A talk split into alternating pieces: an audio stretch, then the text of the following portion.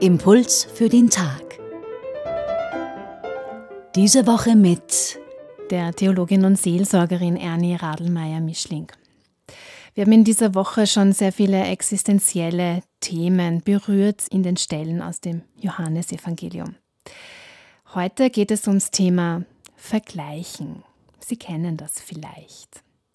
In jener Zeit sprach Jesus zu Simon Petrus, Folge mir. So beginnt der heutige Abschnitt. Also Jesus ist im Gespräch mit Petrus.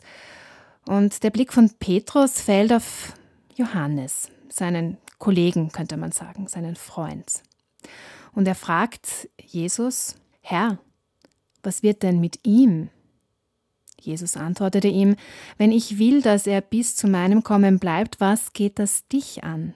Du aber folge mir nach. Petrus und Johannes werden öfters in einem Atemzug genannt. Sie hatten jeweils eine besondere Rolle in der Gruppe der Jüngerinnen inne. Und sie waren sehr unterschiedlich. Das erinnert mich an Geschwister. Es ist oft fatal, die jüngere, fröhliche Schwester mit ihrem älteren, fleißigeren Bruder zu vergleichen. Generationen von Kindern haben darunter gelitten, dass Erwartungen an sie gestellt wurden, die sie nicht erfüllen konnten. Wir wissen nicht, aus welcher Motivation heraus Petrus fragte, was denn nun mit Johannes sei. Vielleicht hatte er Sorge um seinen Bruder, vielleicht hatte er Angst vor Rivalitäten, denn Diskussionen, wer unter ihnen der Größte sei, hat es unter den Jüngern ja durchaus schon gegeben. Jedenfalls lässt sich Petrus dadurch von seinem Auftrag ablenken, an den Jesus ihn durch die dreimal gestellte Frage Liebst du mich herangeführt hatte.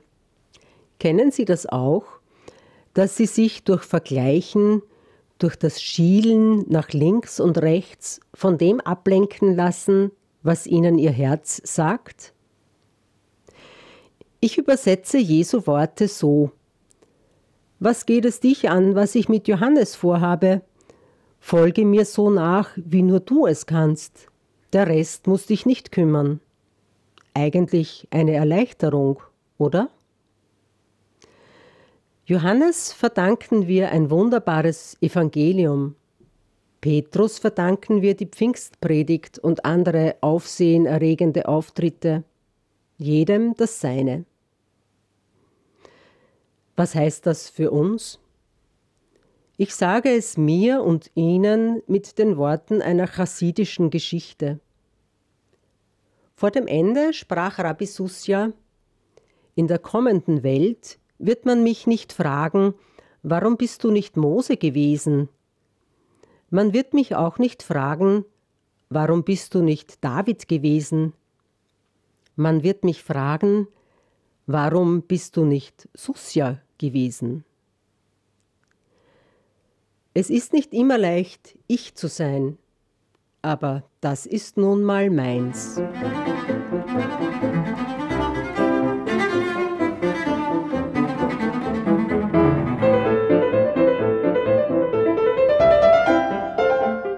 War der Impuls für den Tag von Ernie Radelmeier-Mischling.